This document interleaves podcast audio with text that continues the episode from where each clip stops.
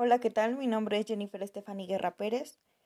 Estudio la licenciatura en Administración Deportiva y la materia de la cual les vengo a hablar hoy es Psicología Deportiva. Al inicio de este cuatrimestre, al inicio de esta materia, nos preguntaban, ¿qué es psicología deportiva? Y lo primero que se me vino a la mente fue, bueno, psicología, pues sabemos que es el estudio de la mente o del comportamiento del ser humano. Y pues el deporte deportiva se hacía referencia al deporte, ¿verdad? Pero es más que eso. Y ahora lo entiendo gracias a todos los conocimientos que nos han brindado. Y hay algo que nos dicen que es muy cierto, que debemos siempre estar abiertos a nuevas cosas, a nuevos conocimientos, porque de esa manera será más fácil adaptarnos a ciertos cambios. Y así también podremos crecer como personas y también nuestros conocimientos se elevarán. El papel de un psicólogo deportivo es muy importante, pero lo más importante es que le guste su trabajo, porque una persona que no le gusta lo que hace, pues no va a dar un buen papel o no va a dar las enseñanzas necesarias o de buena manera. Un psicólogo no solo se va a dedicar a, a comunicarse todo el tiempo con los jugadores o con los atletas, también tiene que dedicarse a observar y a captar las conductas para poder optimizarlas Todas las personas tienen miedo al fracaso, pero siempre es mejor que llegue antes que una victoria, para que cuando vuelva a suceder sea más fácil superarlo. Porque de esa manera, si tú ya conociste la derrota, pero te esfuerzas y luego llega una victoria, estarás muy contento. Pero si después de esa victoria llega otra derrota, sabrás que puedes recuperarte porque ya has pasado por esa derrota. Ya sabes lo que se siente y ya sabrás que puedes salir adelante y que puedes volver a conseguir una victoria. En la ética de un psicólogo deportivo nos dice que no hay una personalidad específica o bien definida para los deportistas.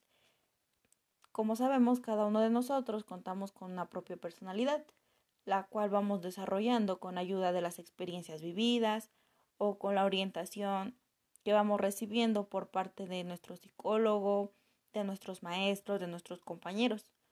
Claro, con respecto al deporte que practiquemos, ya sea básquet, voleibol, básquetbol, fútbol, cualquier deporte. Ningún deportista será será igual a otro. Nadie va a seguir un patrón con relación a su personalidad. Todos somos seres independientes, por lo cual también nuestra personalidad, nuestro carácter, nuestro temperamento viene por genética. Entonces no es posible que seamos iguales. Cada quien se desenvuelve de diferente manera en su entorno y en su deporte. Cada quien sabe cómo actuar en cada deporte. En la personalidad y deporte existen varias teorías. Y algunas de ellas son como por ejemplo la teoría del aprendizaje social, en el cual sabemos que las personas pueden ir aprendiendo cosas nuevas, desarrollar conductas, pero va mediante la observación de otros individuos.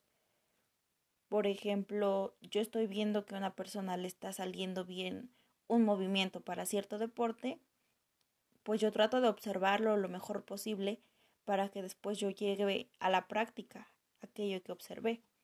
Además de que también las personas aprenden mediante la observación de las consecuencias del comportamiento del otro, que es lo que acabo de decir. Que si yo veo que eso da resultados, pues lo voy a hacer. Pero si también estoy observando que es algo que no me va a beneficiar, pues obviamente no lo voy a hacer. No voy a perder el tiempo observando algo que no me va a servir. También podemos decir que hay otras teorías donde Roger y también Maslow nos dicen sobre el autoconcepto. El autoconcepto que nosotros tenemos, de cómo nos vemos nosotros mismos. Es muy importante tener una perspectiva de nosotros mismos, de saber quiénes somos, de cómo somos y de las cosas que somos capaces de hacer. Eh, también nos dicen otra cosa que es la que seamos autodeterminantes, que realicemos aquello que queremos y también la tendencia a de actualizarnos, de tener siempre algo más que querer aprender. Siempre buscar más, más, más, más. Si ya vi que puedo realizar una cosa, pero luego sé que también eso mismo lo puedo realizar de diferente manera, entonces ya me estoy actualizando, ya me estoy dando cuenta de que hay otras formas, hay otras maneras de aprender o de hacer algún movimiento o comportarme. También se viene algo a, la psicología, algo importante en la psicología deportiva, que viene siendo el liderazgo. Como sabemos, para todo, para todo, en todo momento hay un líder, ya sea en nuestro trabajo, en nuestra casa, en nuestro deporte, incluso hasta en nuestro grupo de amigos. Siempre va a haber esa persona que va a ir al frente de todo.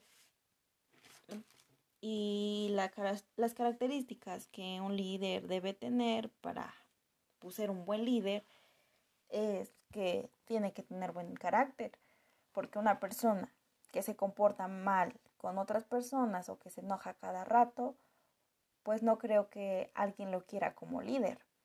Entonces, por eso es importante ser buen líder, teniendo un buen carácter, em, ayudando a nuestros compañeros, a que nos tengan confianza, sobre todo para que se acerquen a nosotros cuando se sientan mal y nos pidan un consejo a lo mejor, que sientan esa libertad de que pueden contar con nosotros, de que no los vamos a juzgar, que sientan esa confianza de poder hablarnos claramente.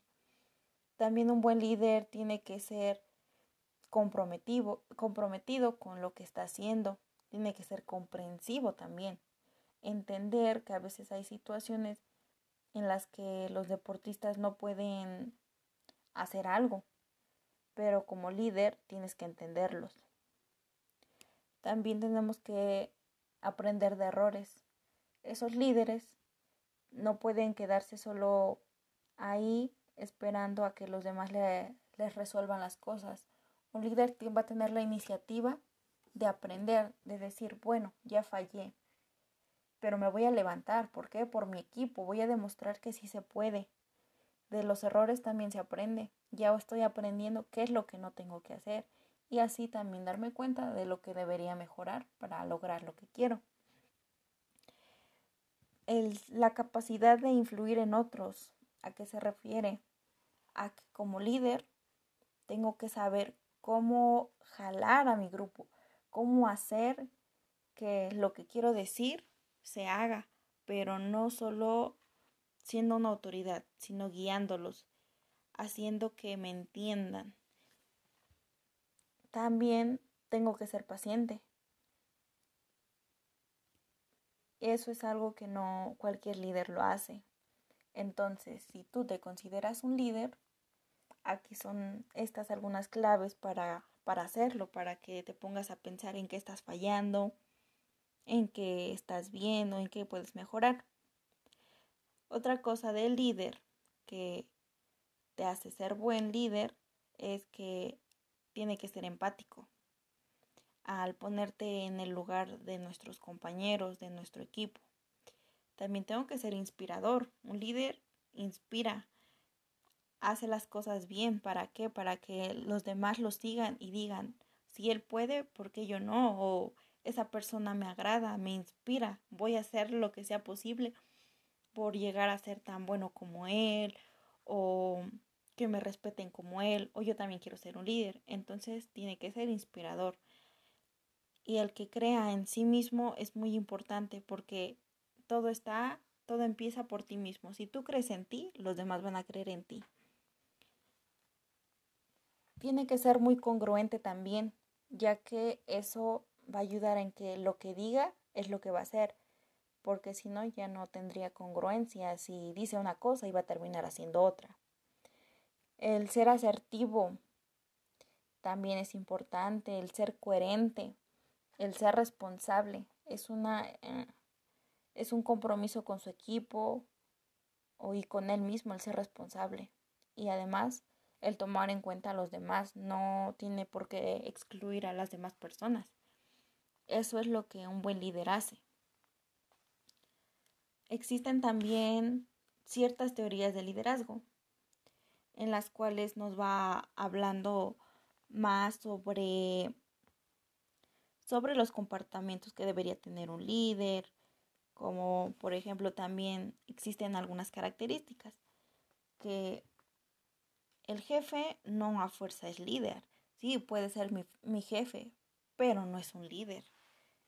Entonces, eh, las características de un líder tiene que ser de determinado, eh, motivar, ver si los líderes, los demás líderes están, están trabajando en conjunto, para así llevarles la motivación o la información a sus demás trabajadores, si es que se trata de un trabajo, o a sus deportistas. Por ejemplo, en los capitanes es un líder. Los capitanes de equipo son esos líderes que el grupo escoge, con los que se sienten en confianza o sienten que tienen todas esas características buenas que los va a ayudar a, a guiarlos a ellos como equipo también nos platica sobre la teoría de del liderazgo entre hombres y mujeres. En el liderazgo femenino es más se trata más de emociones y la mujer siempre está tratando de evitar los conflictos mientras que el hombre los confronta. Además la mujer es una líder perfeccionista y el líder masculino es más ambicioso una mujer siempre va a tener una falta de confianza a veces y el hombre no. El hombre es muy curioso, es muy atrevido. Las mujeres no no van a buscar conflictos en ningún momento. Son más tranquilas y un hombre es más impulsivo. En una teoría sobre liderazgo situacional nos dice que la clave para un buen liderazgo está en la influencia, no en la autoridad. Y eso es muy cierto. Porque si tú como líder influyes a tus compañeros de buena manera, si te ven más como un líder que como un jefe de que quieres hacer que hagan lo que tú dices, como de necesito que hagas esto, pero ahorita, o no, a ti, te va a tocar hacer esto y a ti te va a tocar el otro. Eso no está bien, lo único que vas a ocasionar es que se molesten. Un líder va a ser el que va a decir, bueno, me podrías ayudar en esto, necesito que lo hagamos así y así, pero él incluyéndose o motivándolos a que lo hagan bien. Existen varias teorías de liderazgo y todas son diferentes, todas tienen algo que aportarnos a nosotros como personas. Eh, la psicología deportiva es muy amplia, es muy, muy, muy amplia. Nos da conocimientos que nos van a ayudar mucho. A mí en lo personal me han ayudado. Me ha gustado la manera en que en que me ha cambiado.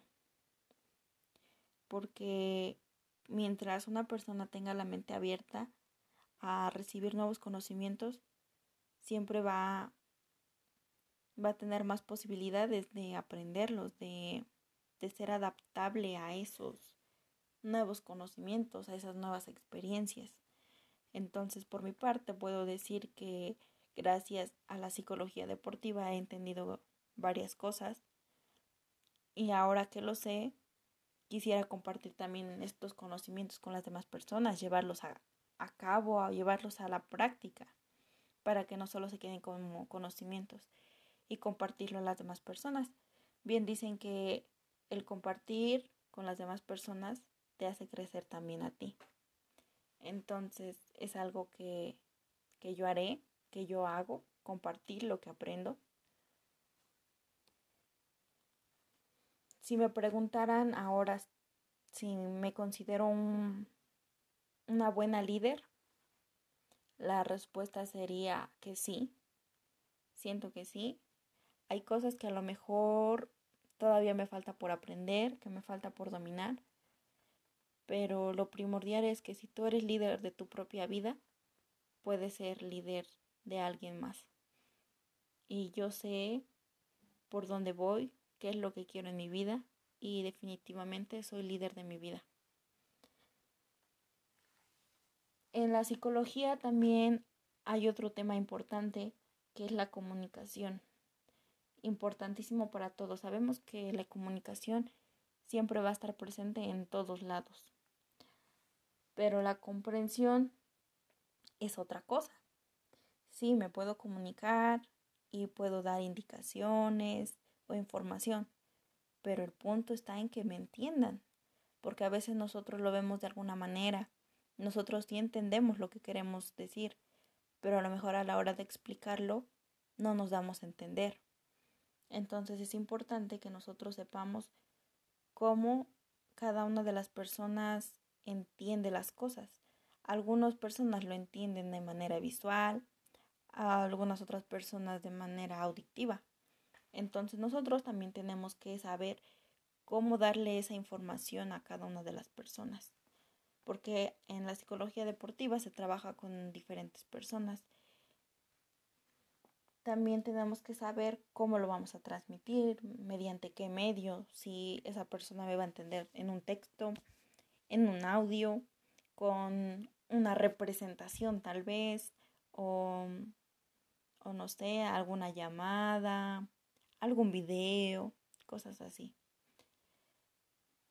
el enviar ese mensaje de manera correcta en el momento correcto es importante porque tú no sabes cómo está la otra persona. Si tú quieres dar una información y a lo mejor esa información tú la estás dando de manera agresiva y esa persona ahorita anda sensible, entonces pues va a ser algo, va a haber una reacción mala en vez de buena. Entonces también tenemos que saber en qué momento. Por ejemplo, si una persona tiene una victoria y lo dejas así, no le dices nada, pero después a un mes le dices, ah, ¿te acuerdas que esa vez ganaste? Es como de, ah, pues sí, gané. Pero pues ya no se va a sentir lo mismo. Es mejor dárselo en ese momento de felicidades, ganaste. Y como estás viviendo esa emoción, vas a estar feliz. Entonces, siempre, siempre es importante decir las cosas en el momento correcto, en ese momento en el que están sucediendo y también saber cómo decírselas. Eh, la importancia de la asertividad es lo que estoy explicando ahorita.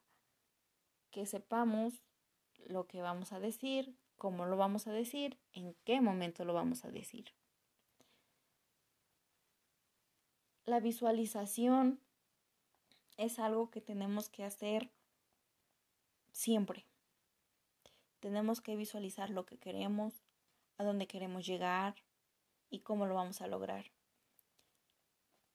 Siempre vivimos apresurados, siempre vivimos con el pasado.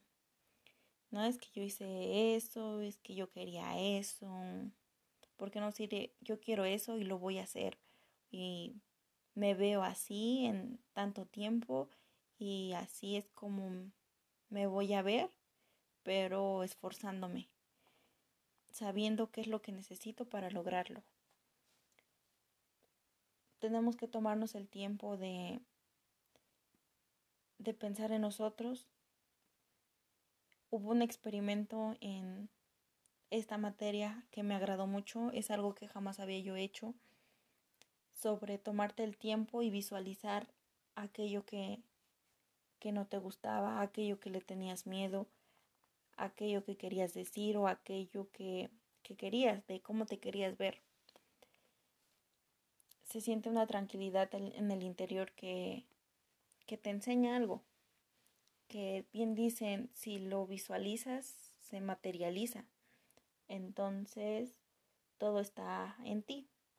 Si quieres verte como una persona exitosa, empieza por ver cómo te verías, cómo lo vas a lograr. La visualización en el deporte es muy importante también porque si tienes un partido, pongámoslo de fútbol,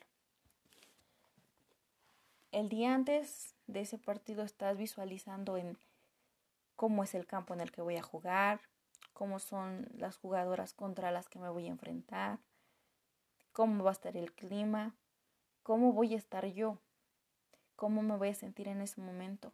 Voy a estar tranquila, voy a tener un objetivo, visualizarme ya en ese campo, visualizar lo que quiero hacer dentro de ese campo, de cómo quiero jugar con mis compañeras, de cómo quiero realizar cada uno de cada una de las jugadas que me llevarán a, a ese gol del triunfo tal vez.